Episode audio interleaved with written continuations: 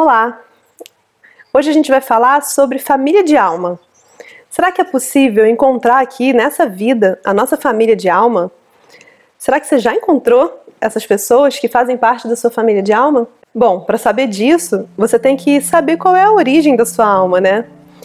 É, quando a gente começa o processo de despertar começa a se afastar um pouco de algumas pessoas que costumavam ser nossos amigos, não porque não goste mais deles, mas porque não tem mais assunto, começa a ficar pensando em outras coisas, e aí você começa a atrair outras pessoas que têm um interesse um pouco mais parecido com o seu, com seus novos interesses, né? Seu novo eu. É, esse processo pode passar por uma transição e você achar que está mais depressivo ou que não consegue mais se sentir adequado nesse mundo.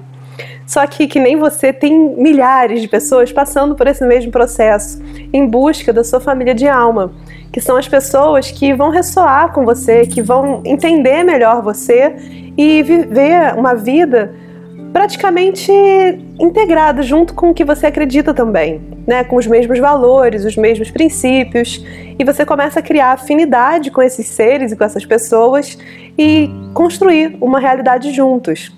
Esses são os nossos irmãos de alma. Sempre que a gente encontra uma pessoa assim, né, que você olha e fala: "Nossa, parece que eu conheço essa pessoa há anos" e é meu melhor amigo de infância, só que você acabou de conhecer, é porque vocês estão vivendo várias experiências nessa vida, em outras vidas, vidas passadas, presentes e futuras, vivendo com missões muito parecidas.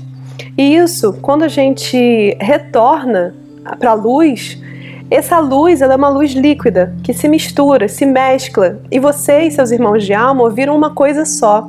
E quando vocês se misturam ali, essa mistura energética ela se dá por causa da densidade de energia.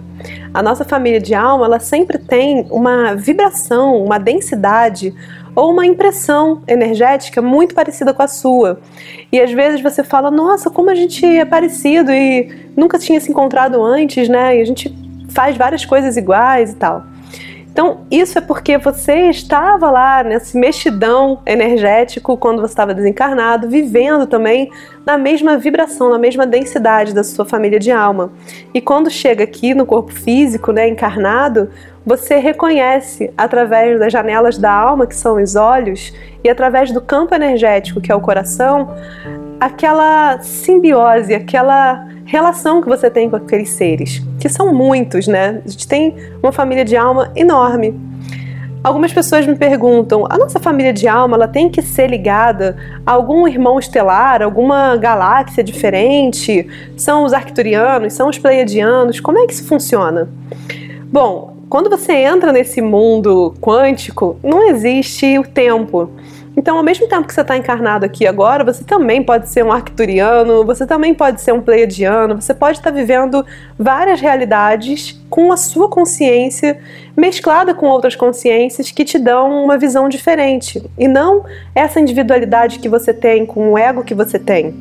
Então, quando você reconhece uma família de alma, quer dizer que você sabe que esse campo energético de vocês se cruzou em muitas experiências da sua alma. E quando você encontra essa família de alma, fica mais fácil conseguir manifestar a sua missão aqui nesse planeta.